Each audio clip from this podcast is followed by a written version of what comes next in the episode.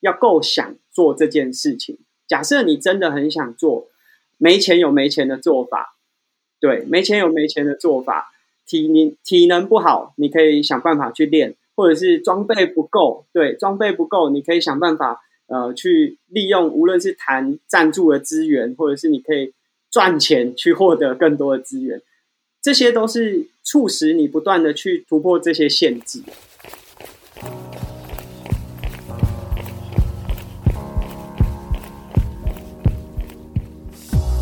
步是为了看见更多风景和改变。跑步是为了感受更多平静和愉悦。不管你是为了什么而开始，加入我们，先跑再说。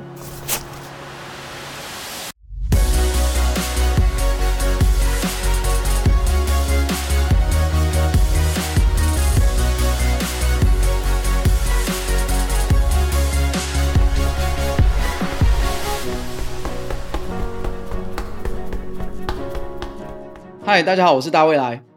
大家好，我是叶校长。校长，我跟你说，嗯，今天我们邀请一位嘉宾来我们节目上访谈。那我觉得这位嘉宾呢，我个人非常的钦佩，而且我也很欣赏他。哦、真的，嗯，我我现在是看看荧幕上觉得他很帅，而且我跟你说，而且他年纪还很轻，但是呢，嗯、对，但是呢，他非常有自己的想法，而且独到，而且他勇于表达自己的想法。我觉得。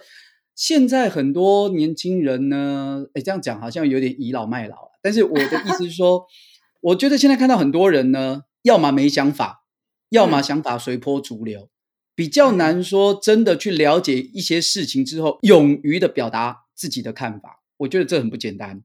诶，真的不简单，因为我真的觉得大部分现在年轻人，你问他们要做什么，不知道。他除了在运动表现上面非常卓越之外，我觉得让我钦佩的一点就是他非常的勇敢，很勇于就是往下一步踏出去，而且去执行它。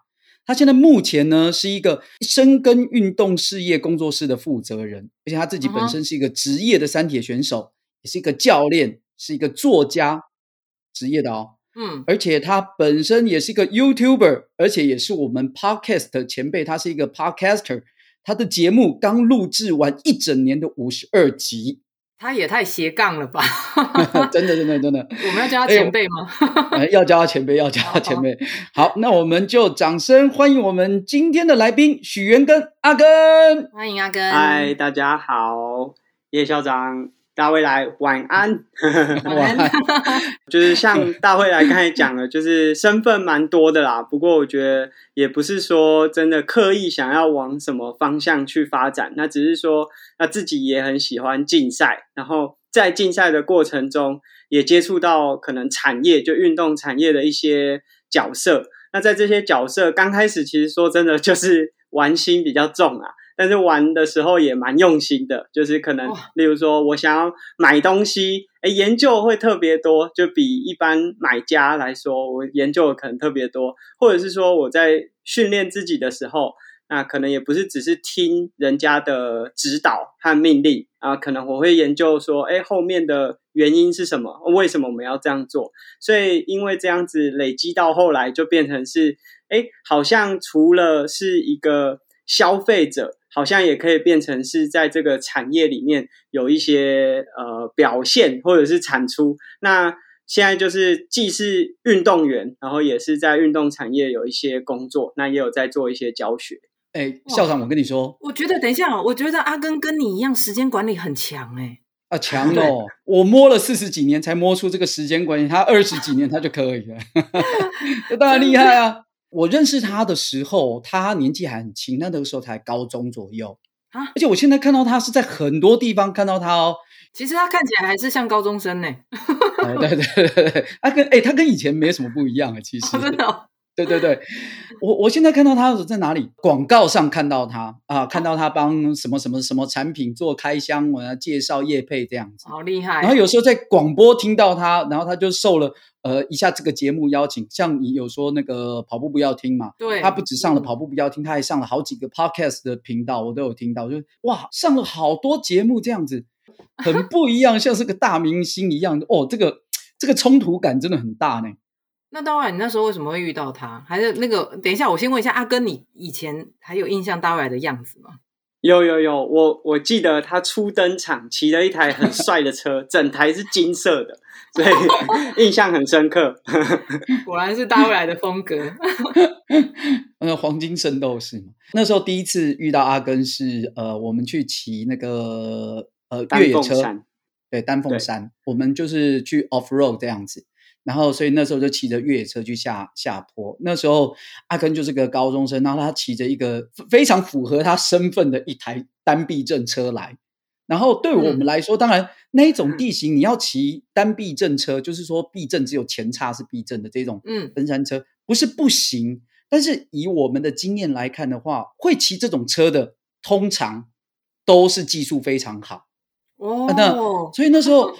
他跟他来的时候，你会觉得哇、哦，他这个就是没玩过，然后拿个单 避震车来，这会不会有点冒险啊？这，然后我们都小心翼翼的呵护，希望这个小弟弟不要在那边今天在哪里就受伤了。这样，哎，可是我跟你讲，那个时候他的运动天分就很好，他那一天呢，就是全身而退，也完全破关，全身而退。我们觉得哇，哎，厉害了，可造之材呢。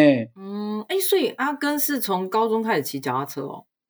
其实，如果说接触自行车就很早啦，就是可能大概三四岁，就是从这种有辅助轮，然后可能拆一边，然后到可以骑两个轮子，只有两个轮子的，就是跟大部分小朋友学骑脚踏车的那个经验是很像的。但真的有 开始想要想要玩脚踏车是高中过后啦，因为我高中的时候原本是棒球队的选手。那那时候，因为高中还没有十八岁，没有机车驾照啊，我们是住宿，所以我们可能就会在学校啊、球场啊、宿舍之间，就是用单车在通勤。那就是骑的时候，因为那时候开始有一些单车热了，所以也慢慢觉得说，啊，这个好像也是一个不一样的运动，所以才有接触到这个自行车的运动。嗯，现在你听到的那个时候的阿根是高中，但是他呢，本人是从小。就是一个非常纯粹的一个喜欢棒球的棒球少年。他小时候有提啊，他说他本来是要打棒球的，然后我就很认真看，他有机会变成棒球里面的大明星呢。呃，对对对，他小时候，他小时候，我跟你说，他小时候呢，就是呃去游泳，然后后来呢，是真正是接触到棒球之后，他就开始着迷，想打棒球。别人打棒球呢，啊，就是打打而已，他没有。他打着打着，他就觉得说他想往直棒这个方向来挑战。他很妙哦，他是到了国中的时候，哦、那个国中就是比较是以升学为导向。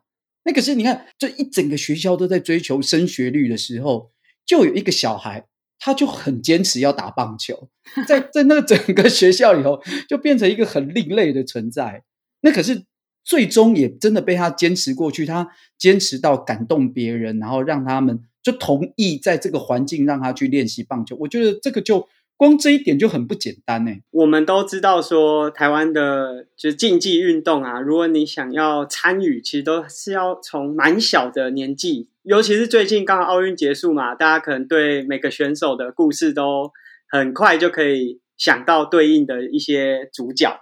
那其实大部分都是从很小的时候，可能像李智凯，就是大家可能是看了他的电影开始的，是常看，对，所以都是很小，都是真的非常小。那我就我不是这样子的历程，对对对，呃，我小时候的身体不是很好，所以呃，接触运动，像大卫来刚才讲游泳啊、田径啊这些，可能都是因为家人觉得说，哎，接触这些运动可能对身体比较好。哎，我以前有过敏啊、气喘的体质，所以。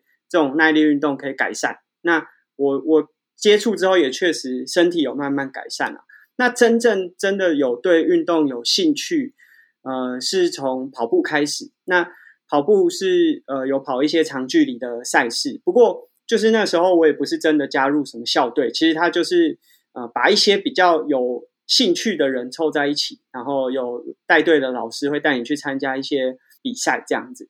那呃，一直到小学，呃，台北市开始推乐乐棒球这个运动。那加上那一段时间，后来有亚运啊，有奥运，然后包含我升国中之后，王建民上了大联盟，所以大联盟的转播很多。然后这些资讯就会让我觉得说，哎，这个运动蛮有趣的。那我是从呃这种社区的成棒就是去去参与，但其实我也不能打，我就只能在旁边看。那这些当时对我来说就是叔叔伯伯啦，他们就觉得说，哎，有兴趣，那就一起来练球啊。那那跟着他们一起打球，他们也会分享一些他们的呃资讯，因为其实有蛮多，就是他可能后后来没有打到，例如说成棒或者是职棒，但是他们以前可能过去也有科班的经验，那就会知道很多这方面的资讯。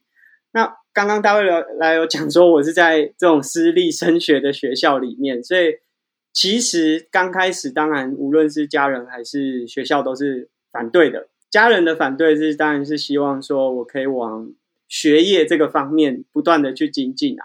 那学校反对的原因是，那学校的讲白了就是这个怎么去看业绩，是到时候升学的学校是 哪一间，这才是最主要的。所以刚开始当然都是反对，那我可能也是很倔强啊、顽强啊，所以最后他们是被我说服了，然后甚至还蛮多老师协助我。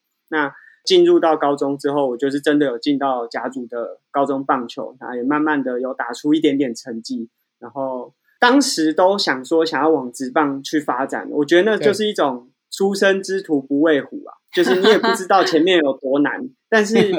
你你就是会一直看，无论是选手的传记啊，这个就是当时的想法。其实那时候你最喜欢谁？那时候最喜欢的是铃木一朗，那哦，日本的球员。那不过其实我后来看到更多不一样的球员故事之后，铃木一朗当然是我们一个目标啦。毕竟他的成就很很厉害，又是亚洲选手。嗯、但是其实日本有非常多他们故事是很迷人的选手，对啊、呃，也都是在后来才慢慢接触到的。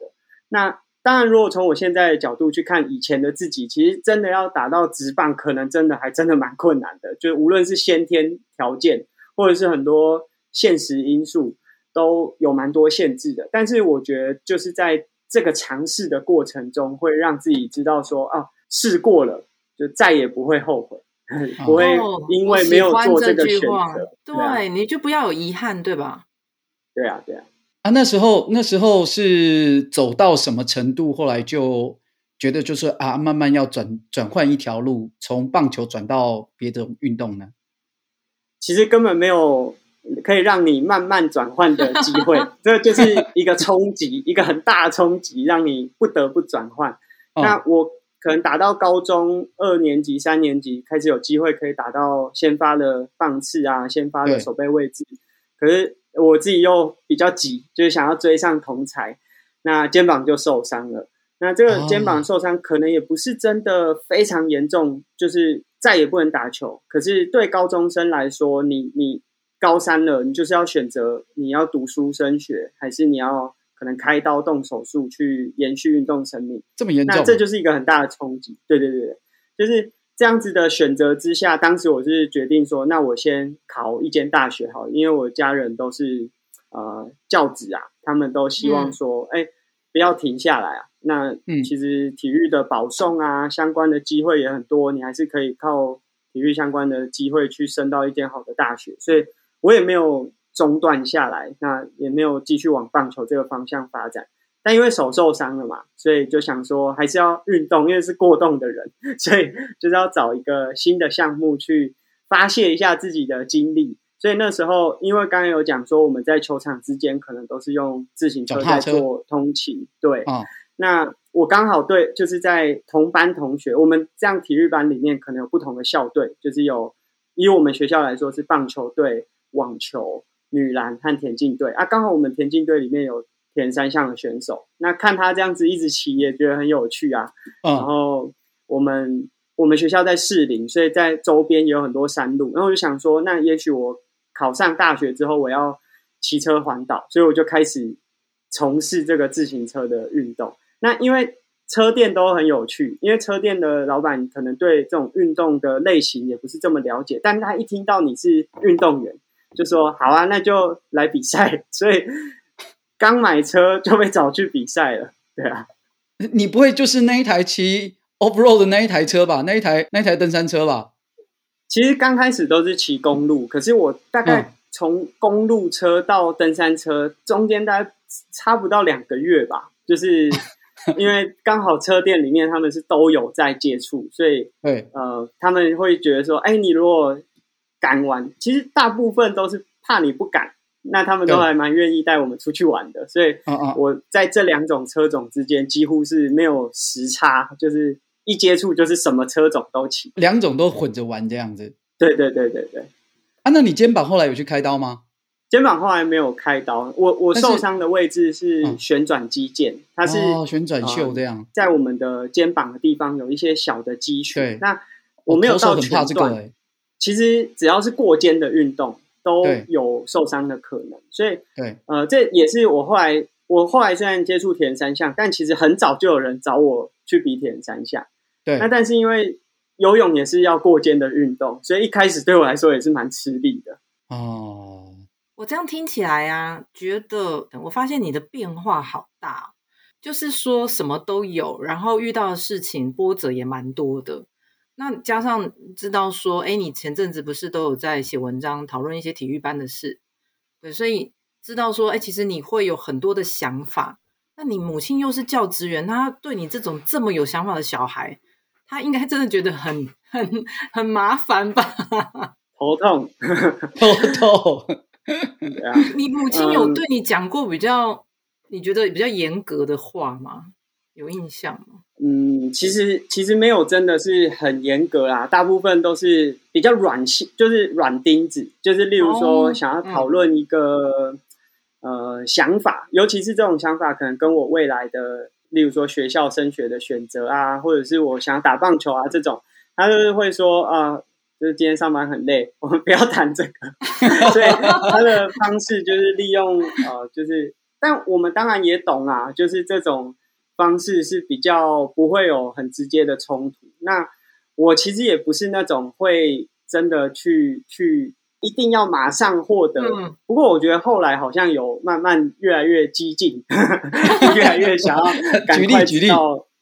呃，就像我，我后来有高中升上大学，确实是听家人的话，就是刚开始高中毕业之后就升到了这个师培相关的学校，读没多久就觉得跟我的呃想法有点落差，因为传统的这种师培的，第一个是他们培养的是希望可以很广泛的涉猎各种运动，然后在各个运动项目之间都有一定的基础。那但是我又对特别某些运动是特别有兴趣的，那这是第一个跟我想法比较不一样的。那第二个是因为未来是要当老师啊，那其实无论是我之前写过一些体育班的文章啊，或者是对自己就是自身在体育班的体验来说，就常常会被一般的老师会认为说，哎，你们就是调皮捣蛋的人啊。那在这这样子的师培学校，有的时候会让人家觉得说，难怪我们以前都会被。呃，学校看不起，或者是贴标签，会有很多差别待遇，因为源头可能就有问题。那说真的，有些人会说，我决定要休学啊，是我的意志不够坚定，我没有真的那么想要当老师。我觉得这个我也可以认同，就是在当时我对这件事情并没有百分之百，就像我现在想要去从事其他事情这么信念一致。对，嗯、那因为这是这说真的是家人。提供我的建议。那在呃，我决定休学的时候，我就跟家人讨论。那当时，哎，他们还是呃，妈妈还是用这种软钉子的方式，就说，就是你至少读一年嘛，然后你至少呃，就读一年之后要用转学的也没关系啊。然后，因为我那时候大概是四月，大家也知道，就六月就一个学年就结束了。嗯，对。那但是我觉得，我为为什么要多花那一点点时间去？做一些自己不喜欢的事情，所以我很直接的就去填了休学的申请。所以甚至到后来是呃，就是他们在教师之间可能有些互动，因为我妈妈是校长啊，所以他在就是有一些呃，可能会议上啊遇到了其他人，才知道辗转得知我休学这件事情。太夸张了，所以所以林校长他不知道你真的休学了。他知道我想休学这件事情，然后也知道说不知道你真的休学了。呃、对，不知道我真的休学。先斩后奏。你你是那时候没有住家里吗？有有有，但是呃，因为其实说真的，妈妈的学校很远，就是呃，我们家住松山，那她在北投，其实这样通车可能都要半小时五十分钟的时间。那大学的课都是八点才上课啊，所以、哦、呃，我们本来就不会有就是重叠的时间。然后像当时大学的课都会，呃，我们大一又有很多这种晚上的东西，所以都会到很晚。所以到后来，他其实已经分不太清楚了。欸，可是我觉得跟你母亲好厉害，因为正常很多家庭可能孩子跟妈妈之间可能就会用吵架的了，可是你妈妈用软钉子的方式，然后你好像有得到她遗传，你就跟她磨那个耐 耐力，你知道吗？对，所以对吧？你们其实没有正面冲突过，嗯、或许或许有有一些，呃，就例如说国中想要打棒球的时候，或许有一些就是比较。争执，甚至我说，那我就不想去学校上课啊，这这一类的冲突。可是，其实对我自己来说，嗯、重点是要达成那个目标，不是要吵架，因为吵架也蛮累的，他们也不会有结果。那我想达成的目标，对吵用吵架是不会有解决的方案。嗯、那到后来就会慢慢学会说，要有方法去达成这件事情。哎呦呦呦呦！我觉得这一集会教坏所有小孩，没有啦，就会告诉大家所有好好跟母亲、父亲沟通的方法。哎，我倒觉得这一集它其实提供一个很好的策略，就是哦，我们遇到争，有时候遇到争吵的时候是这样，我们我们目的就不是要吵架，我们目的是要去跟他沟通某些事情，但沟通成功才最重要，这不是说是为了吵架嘛。然后，所以如果说。呃，吵架可以达成目的，那我吵没有问题。可是如果吵架不但不能达成目的，还反而让我距离目的更远，为什么一定要吵架呢？不会啊，像你这样那么有想法，其实因为现在小孩子要像你这样有想法，父母其实也要找到一些方法来跟你们沟通。我觉得。呃，尊重，像你妈妈讲说，哎，那你就先念一年嘛。对啊，这个方式真的，我觉得真的，我觉得林校长也真的不简单。他就是呃，也虽然这个不是他的本意，但是他也不是说完全的，就是否定阿根，然后让他就是完全不能做他想做的事情，就是彼此是在沟通跟沟通跟互相的协调这样子。对啊，我觉得就是在这这一段过程里面。大部分其实大家想问的问题，就例如说，一个校长妈妈到底会不会去排斥，或者是说阻止我去打棒球、读体育班，这些全部都会发生，都一定会有。但是在呃，无论是交流或是沟通过后，那假设我真的做了这个选择，他未必可以给我最好的支持。就是我我讲的支持，就像呃，大家最近如果看一些奥运的比赛，可能很多家长真的是。哇，从小就是全力支持他的孩子，说不定卖卖房子去支持的那那个对，真的。我我家人并不是这样，但是他们也不会因为我做了这个选择，然后去去批判，或者是在我失败的时候去嘲笑。那或又或者是说，假设有有其他外在的这些呃声音压力，因为毕竟在他们都是教职的身份之下，很多人会去比较。那他们不会受到这些外在因素去影响他们原本的想法。我觉得这是，呃，可能我的家人也很跟一般家人不一样的地方。我觉得这一集啊，因为阿根刚好最近因为奥运的关系，其实很多呃年轻人或小孩很想要从事运动，这时候他们的家长都会去思考，到底要不要让孩子走这一条路。所以刚好透过你的经验分享，我觉得。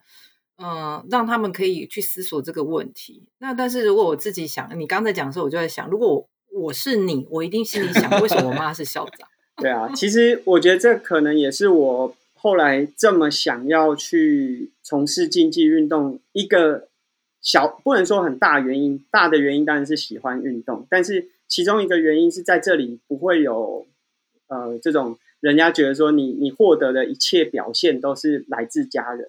因为其实无论是我国小可能成绩还不错啊，市长奖毕业，或者是啊读了一个私立的学校，或者是考上一间公立大学，然后往教职发展，好像就这所有的东西，就是大家都可以跟家人牵在一起，他会觉得说妈妈有关，家人都是 对教育世家啊，所以你可以获得所有这方面的资源啊，所以当你把所有成绩拿出来的时候。大家的感觉都会觉得说啊，嗯，你很厉害，没错。可是你的家人也在这个过程中提供你很多的资源。那但是假设我是在运动场上的话，其实说真的，绝大多数的表现就是靠自己了。所以我觉得某种程度上也是希望说，借由这个方式去证明说，哎，我不是只有靠家人的 support 才可以有一什么样的表现。那当然，家人的支持一直都是很重要的啊。我觉得无论是在心理上，还是在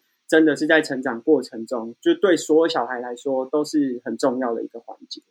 哦，哎，那阿根，我问你哦，你觉得你妈妈她觉得你怎么样？嗯，我跟你讲过，其实我我不知道，就是如果在国中、高中的时候，她到底就是。嗯呃，我我在之前上跑步不要听的时候，跟大家分享说，就是假设有亲友或者是嗯逢年过节，嗯、大家如果要开始要问小孩子成绩的时候，他会先讲讲说，我我儿子很勇敢，然后去读体育班，然后现在打的也还不错。但我我说真的，我也不知道他这个纯度啦，就是这个纯度是如何，他到底只是想要避免这些亲戚之间的比较，还是说他真的完全的认同？我做了这个选择，但我相信到大学过后，就是我开始有一些演讲，有一些作品的产出啊，甚至出书了，然后有有有一些获得一些不一样的机会的时候，我觉得他是真的有感受到说，哦，原来走这一条路跟他原本想象的是不一样的。我我想，其实刚开始家人不想要让我去接触运动。很大的原因是身边也没有这样子的范例，他们不知道说走这样可以走多好。嗯、当然，荧幕上可能可以看到很多顶级的选手，嗯、即便像现在你可以看到说哦，奥运选手拿金牌可以拿多少钱，可是他都是凤毛麟角，那都是几千万人里面只选一个，万中挑一，但是真的非常少数，天选之人。他们也，嗯、他们可能也不觉得说我是这样子的那一块料啊。但是当他们看到我可能借由这个 呃领域的发展，好像真的也还可以玩出某个不一样的舞台的时候，其实他们也会开始去感受说，哦，原来他们以前在教育的过程中一直在讲说，要让小朋友发展自己想要的事情，这个就是小朋友自己想要的事情。那 这个是 说的好。呃，他后来其实我们后来有蛮多，就包含。跟他一起出书，或者是跟他一起去演讲的时候，他会讲到的。那其实，呃，我觉得就是互相学习，就是我从他的身上可以去学习到，例如说他处理事情的方式，这种软钉子啊，或者是很多委婉的方式。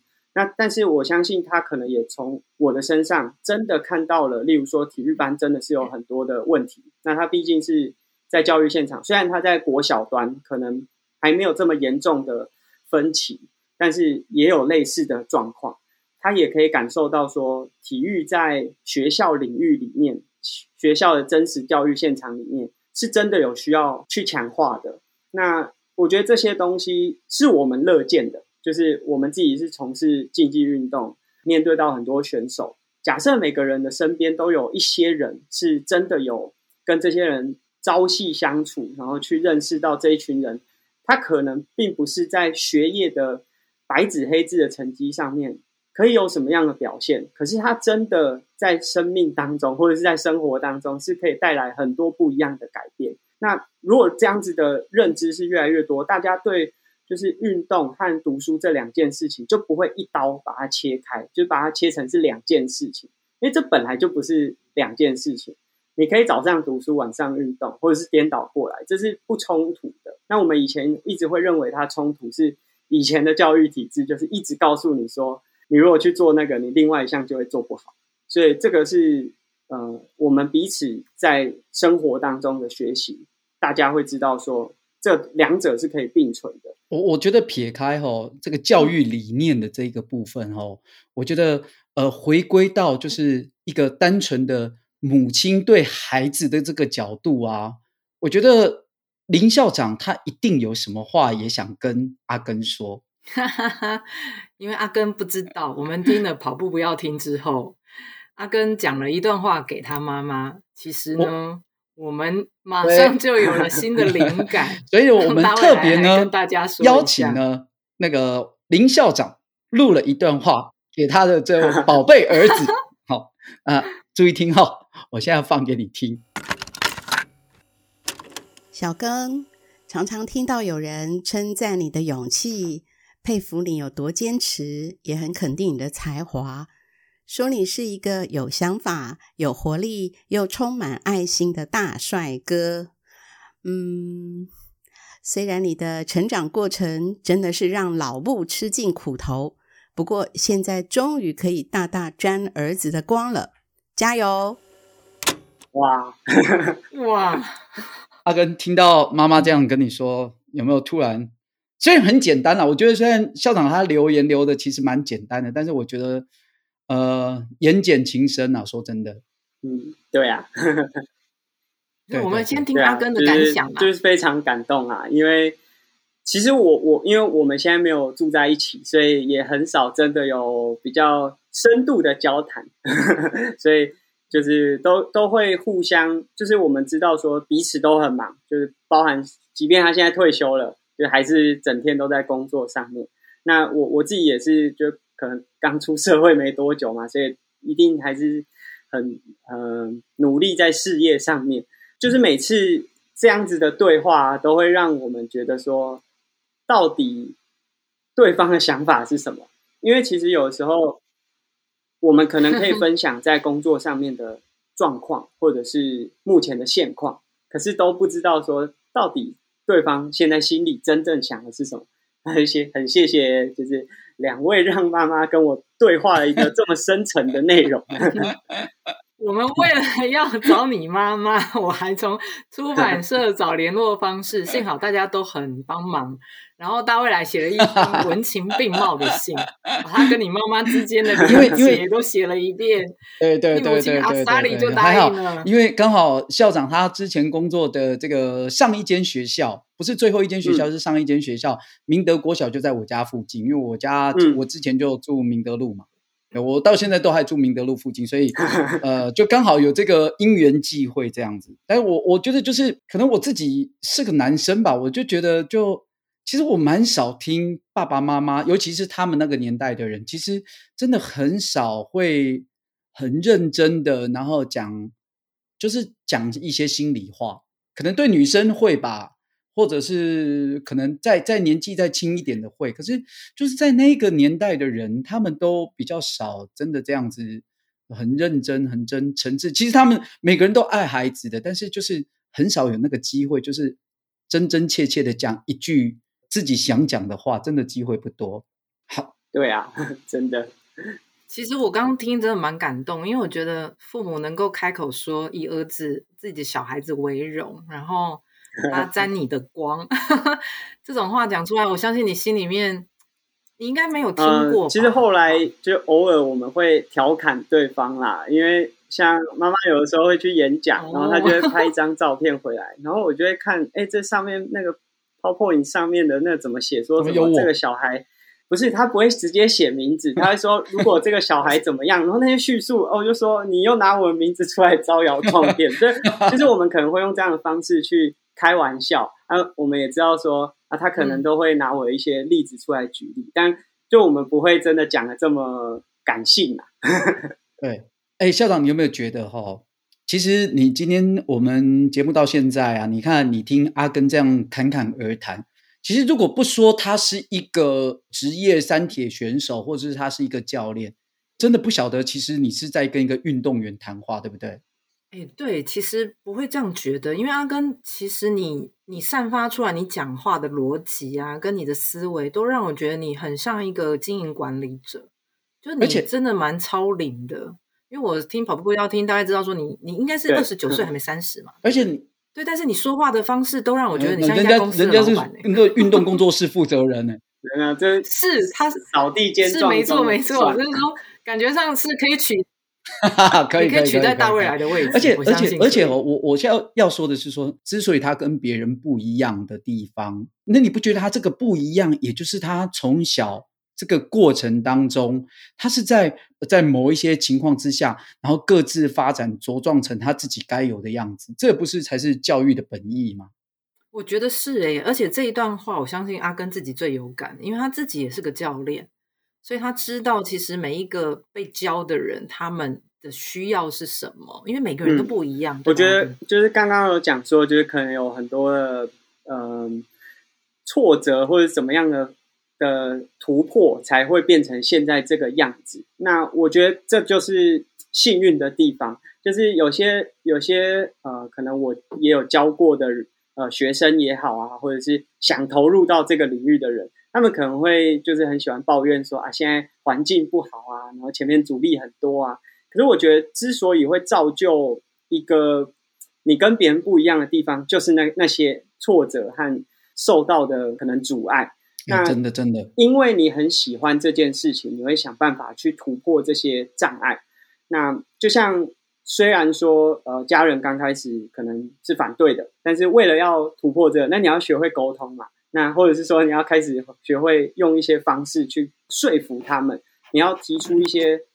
值得让他们信赖的论点，克服这些之后，也许是在现实环境之间，例如说我打棒球的时候，我可能身材不好，我可能就是爆发力不像其他的棒球选手这么好，那我就要在这些环境当中去找到我仍然可以战胜他们的方法。那这些我觉得就是你可以跟其他人不一样的地方。我觉得其实大部分的，呃，若遇到的啦，就是一些他们可能迟迟。跨不出那一步的人，他们可能都会过度聚焦在他们目前面对到的障碍，而不是怎么去突破他们目前的障碍。我觉得最重要的是要够想做这件事情。假设你真的很想做，呃，没钱有没钱的做法，对对，没钱有没钱的做法。体你体能不好，你可以想办法去练，或者是装备不够，对，装备不够，你可以想办法呃去。利用无论是谈赞助的资源，或者是你可以赚钱去获得更多的资源，这些都是促使你不断的去突破这些限制。对，而不是在那边老是在那边自怨自艾。对，哎，所以其实你看哦，你看阿根，其实在某种程度上来说，也是一个教育者啊。他是啊，呃，校长他不一样，就是跟林校长不一样的，是走这个，就是就是很很很标准的一个教育者。但是就某种程度上来看。他也是一样养出一个教育者的一个孩子啊。嗯，因为我自己也有在讲课，所以我我我觉得自己的故事，像阿根这样子，你走过的路，你其实用这样的经验去帮助别人，嗯、呃，其实那是很有说服力的，而且其实你可以很理解所有人的心心态，就是面对挫折，自己想走的，对，就是如果真的不是自己想走，嗯、真的走不远。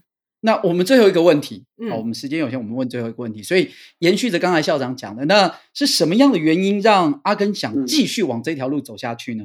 其实我觉得一方面是要讲，可以说没有退路啊，就是因为你已经投入这么久了，所以大部分无论是资源啊，或者是你你会的这些技能都在这上面。可是我觉得从另外一个角度是觉得，对，感觉自己可以再做更多一点，因为其实自己从。呃，无论是国中接触到棒球，有很多人协助，然后提供资讯或者是资源，或者是开始骑车之后，无论是车店的老板，甚至车店的老板是帮我补习，让我考上大学，又或者是说像对，像我刚开始骑车竞赛，就像大卫来讲的，我的装备不是很好，骑个单避震车，那我后来呃慢慢有一点点表现之后。成绩不到可以去争取赞助，可是也许是车友凑了一些零件，或者是他们淘淘汰的一些东西，让我可以继续去参与竞赛。总之，这一路都是有很多人去协助我们达成我们想做到的那件事情，或是梦想。那这些人，他们其实原本都没有任何的呃，就是希望说从这里获利啊，或者是获得一些什么。他们就是单纯就是看着你在玩这项运动的时候，他们觉得说。如果可以支持你，好像也不错。那我觉得，因为我们自己一路以来都是被支持的，所以我们也希望说，在接下来可以做更多事情。这些事情未必是很实质上的，就是拿东西出来给人家用，或者是赞助什么，而是我们可以不断的利用自己的行为，或者是示范，让更多，也许可能是现在年纪还很年轻的选手，他们可以知道说，哎，未来往这个领域发展的时候。呃有很多不同的可能。那我觉得，当这样子的人或者这样子的想法越来越普及、越来越普遍的时候，其实我们根本不需要就在运动产业或者竞技运动这一块，不是整天就是一直指望政府 要什么补助啊，还是要有什么样的计划，黄金计划。真的，其实如果大家或者是说，也许在企业当中的哎、嗯、某一个主管，他本身就有呃类似的运动经验，那他可以鼓励他员工多运动啊，他可以呃有运动的社团啊，或者是甚至只是友善运动的空间，这些都可以促成整个运动环境的，就是更健全。所以我觉得，当我们已经在这个产业里面做了一点点事情的时候，欸、我们当然就很期望说，我们可以再做更多一点点。我非常非常的认同这一段，因为我也是念了正大 EMBA，遇到大未来他们之后，就发现其实呃，爱上运动之后，把运动带回职场很重要。像我们公司呃，我们家的董事总经理，然后就非常爱跑步，所以我们公司就办了路跑。那这个影响其实很大，就是说，其实像刚刚阿根说，嗯、呃，读书跟运动这件事情干嘛要一分为二？我也觉得运动跟工作干嘛一分为二？就是那就是你的生活。那当这些呃在职场上各样的中高阶主管，或者是影响到他们下面的部署员工，整个国家其实都充满这种运动的气氛的时候，很多事情自然而然它就会形成有那个需求。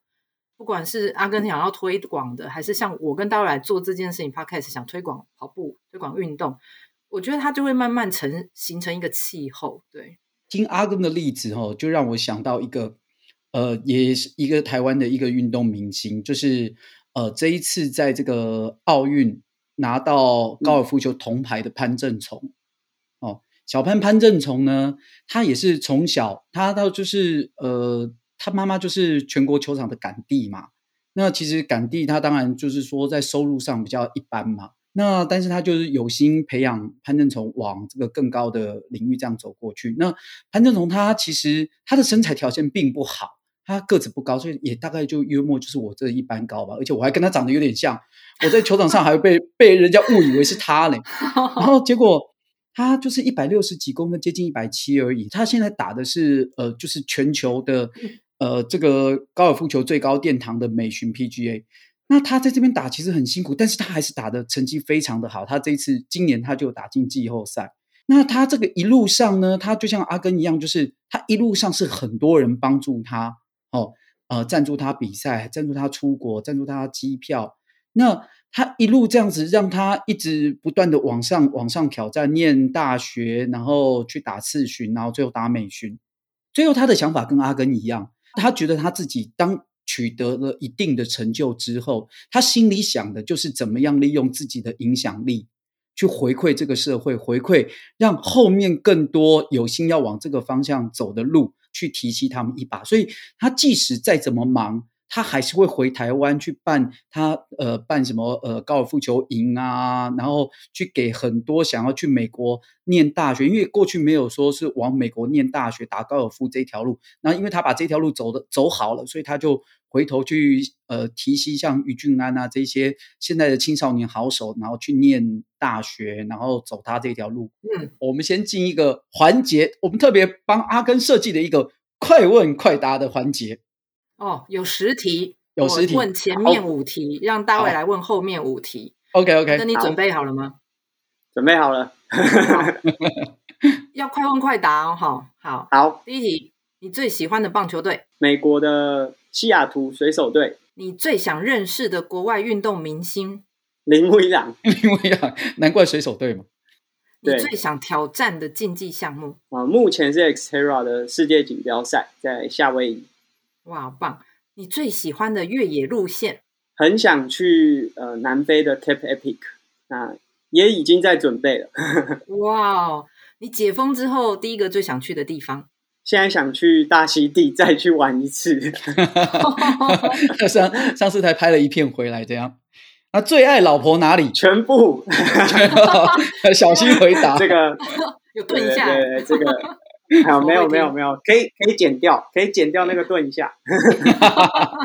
好，印象 知道，印象最深的一场比赛，高中的时候在呃，就是台北市的联赛，然后那一场比赛是啊。对到前面，就我转学的一一间学校，就在那个比赛当中是最后一个半局，然后打出一个就追平的。原本第一球是打出全垒打墙，可是是界外。哦、那当时大家想说，那这个这么瘦，怎么可能把球打出去？因为其实台湾的呃选手是要打木棒的，所以高中出现全垒打在当时是很少见。我又很瘦小，所以是呃大家没有什么印象。呃，看到的时候就觉得很惊讶，结果下一球打到全垒打墙上，然后是界内，哦、所以、哦、那那那一场比赛非常印象深刻。哦，真的真的，还是对到前学校这种复仇的戏码，大家都爱看。好，下一题，最爱的鞋子品牌，Salomon，它有一个 S Lab 的系列越野跑鞋。Salomon 越野跑鞋我也最爱。对对对，那它的这个鞋带绑法真的很奇怪呢。好，我很喜欢，当然不喜欢，我不喜欢。刚好很适合 Xterra 啦，因为要转换嘛，你就是要快速细细。对对，但是对但是很快。呃，觉得自己最帅的地方，内涵呐，内涵，外表，外表，外表，外表，我们很肤浅，我们说外表，外表，好吧，那眼睛好了，眼睛好好。呃，人生最感动的时刻，呃，第一次在就 Xterra 赛场，在职业组出赛的那个感觉。哦，第一次职业，第一次职业初登板这样子。对对对对。OK，OK，OK，好。啊，这个十题是我们的快问快答。好，接下来呢，反应很快，就进入我们的本日金句。今天的金句，阿根要提供给我们什么金句？